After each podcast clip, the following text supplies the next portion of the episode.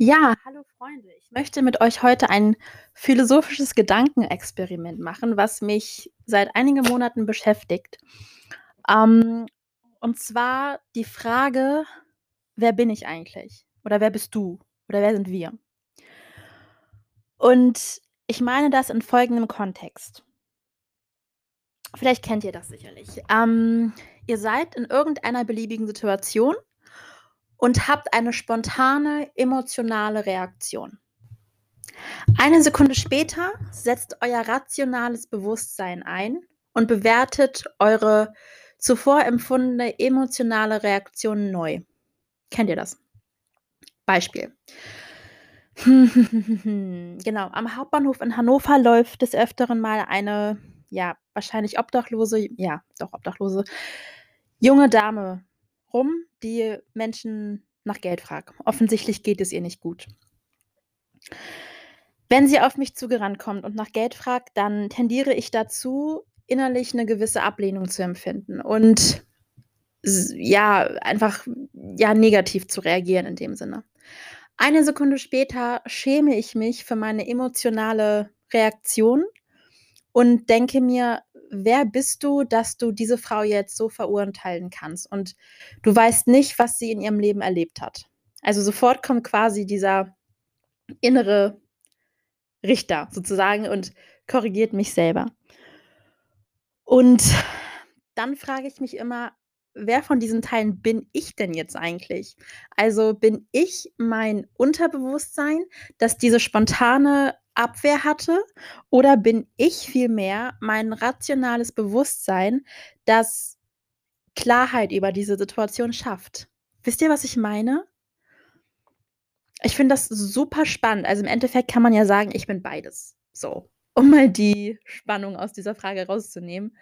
Ähm, aber im Endeffekt, was dominiert mich mehr? Mein Unterbewusstsein oder mein Bewusstsein? In der Psychologie wird gesagt, dass wir quasi auf Autopilot laufen. Das heißt, 90 bis 95 unserer täglichen Entscheidungen, Handlungen, Gewohnheiten basieren auf unterbewussten Entscheidungen. 90 % oder 95, je nachdem, je nach Quelle. Und wie kommt mein Unterbewusstsein überhaupt zustande? Also, wer hat das geprägt? Und bin das dann überhaupt ich? Versteht ihr, was ich meine? Oder besteht mein Unterbewusstsein nicht vielmehr aus Prägungen von meiner Erziehung, von meiner von meinen Eltern, von der Schule, von Lehrern, von Autoritätspersonen, von gesellschaftlichen Systemen, Erwartungen oder was auch immer? Wie viel von mir bleibt überhaupt noch? Gibt's so was wie 'nen Kern? Ich glaube, den gibt's gar nicht. Ich glaube, Menschen sind viel zu wandelbar, um von einem Kern zu sprechen. Ähm, ja, anderes Beispiel.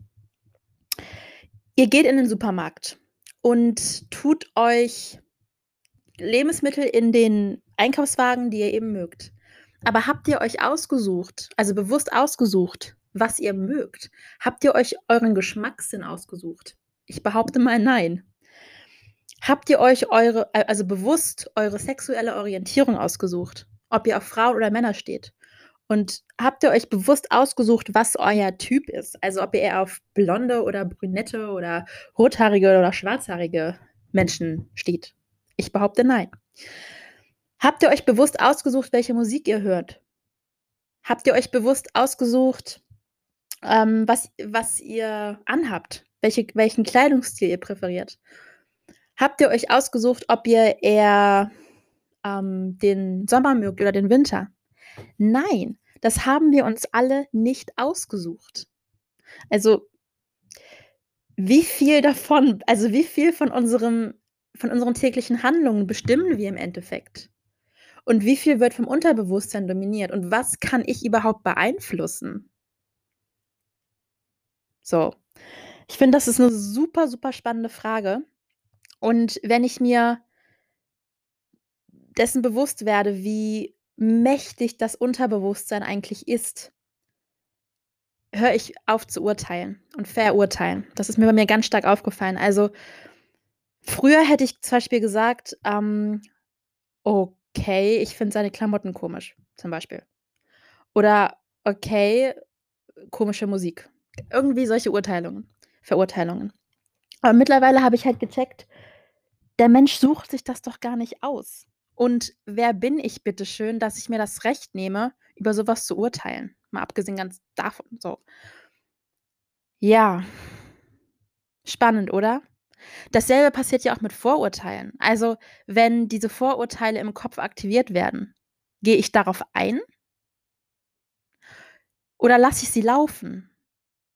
Also, lasse ich mein Unterbewusstsein quasi dominieren und kaue auf diesen Vorurteilen rum?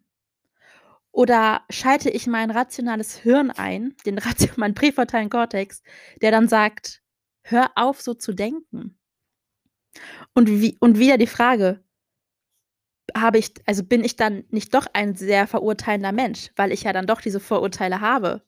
Oder eben nicht, weil ich ja immer diese Gedankenunterdrückung mache und nicht darauf eingehe? Wer bin ich? Und wenn ja, wie viele? Wer was dominiert mich im Endeffekt?